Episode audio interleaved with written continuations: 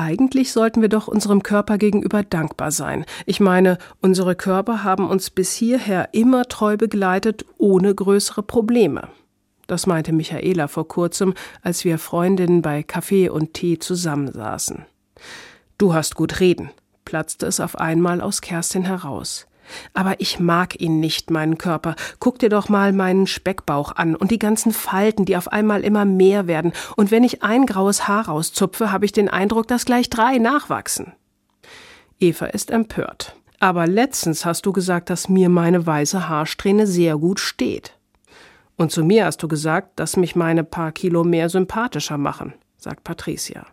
Ja, sagt Kerstin, bei euch sieht es ja auch gut aus, aber bei mir. Vielleicht sollten wir nicht nur dankbar unserem Körper gegenüber sein, sondern auch freundlicher, meint Eva. Mein Körper, meine Freundin, sagt Michaela. Ja, vielleicht sollten wir unseren Körper wie eine gute Freundin behandeln, und selbst so behandeln, wie man die Menschen, die einem am Herzen liegen, behandelt. Einfacher gesagt als getan, wendet Kerstin ein.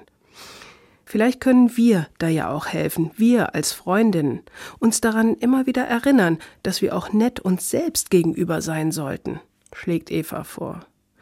Auf unsere treuen Körper, ruft Michaela, und so langsam ist auch Kerstin überzeugt, und wir stoßen mit unseren Tee- und Kaffeetassen aufeinander an, auf uns und auf unsere Körper.